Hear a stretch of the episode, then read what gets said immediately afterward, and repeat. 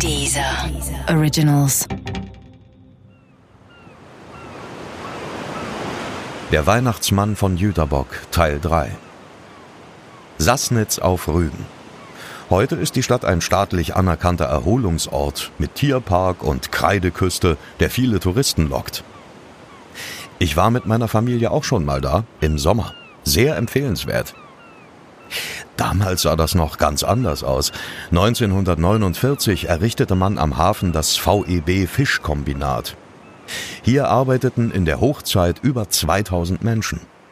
Auch Annas ältere Schwester war hier beschäftigt, und als Mitte der 50er dringend Frauen als Verstärkung gesucht wurden, wusste sie gleich, dass das die Chance war, Anna raus aus der Enge und in ein anderes Leben zu holen. Klar, die Baracken der Arbeiter waren wirklich nicht luxuriös, aber Anna war Schlimmeres gewöhnt. Dazu war Sassnitz damals eine aufstrebende, wachsende Stadt in der DDR, vermutlich mit zehn oder zwölftausend Einwohnern. Logisch, keine Metropole, aber wenn man von da kam, wo Anna aufgewachsen war, eine andere Welt. Das Wichtigste war natürlich der Druck, das Geschwätz, die Blicke, die Enge und vor allem Otto Bergemann waren weit, weit weg, gut 400 Kilometer. Doch anscheinend war das nicht weit genug. Schnell kannte Bergemann Annas neue Adresse. Er schickt ihr Briefe, er schreibt Gedichte. Er kann sie nicht vergessen und nicht in Ruhe lassen. Anna antwortet ihm nie. Und trotzdem, und genau deswegen ist es so schwer zu verstehen, wieso isst sie ohne Zögern diese Lebkuchen? Ich meine, es war ja nicht so, dass Bergemann nicht auch schon vorher Geschenke geschickt hätte. Wieso wird sie nicht skeptisch, dass dieses Paket vom Weihnachtsmann aus Jüterbock kommt? Wieso kann sie sich nicht denken, wer dahinter steckt? Oder hatte sie ihm sowas wie Rache einfach nicht zugetraut? Nachdem Anna Denschik wieder auf den Beinen ist, macht sie eine Aussage bei der Volkspolizei auf Rügen. Sie erzählt von der Vergiftung, von Bergemanns sexuellem Übergriff, ihrem kleinen Bruder, und sie erzählt von einer Begegnung mit Bergemann bei ihrem letzten Besuch bei der Familie.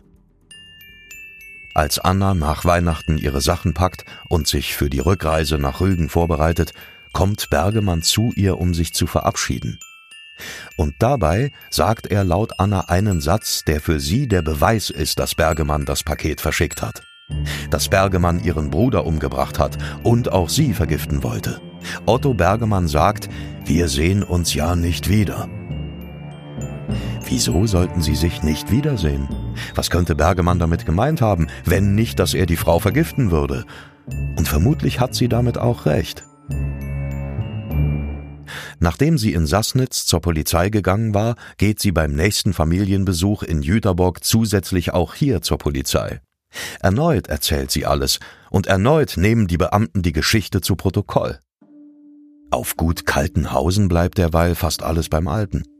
Die Dentschicks und die Bergemanns leben weiterhin nebeneinander. Anna ist jetzt selbstbewusst genug, bei einer Begegnung Bergemann ins Gesicht zu sagen, er habe sie vergiftet.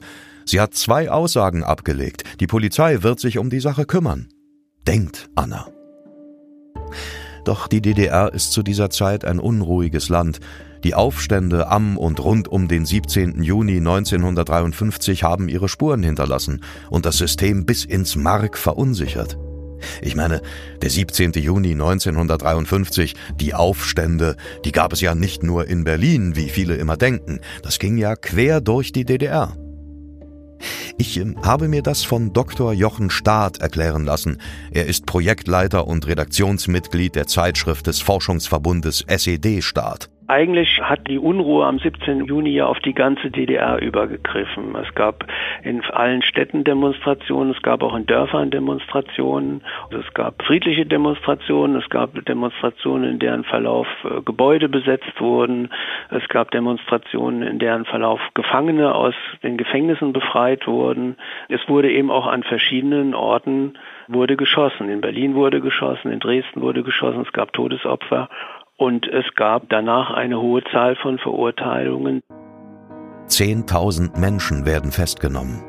DDR-Gerichte verhängen allein zwischen Juli 1953 und Ende 1954 mehr als 1500 Haftstrafen.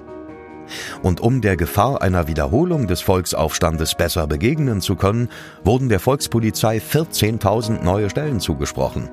Der faschistische Putschversuch, so wie es später offiziell hieß, beschäftigte das Land anscheinend mehr als eine junge Frau mit Arsen im Körper.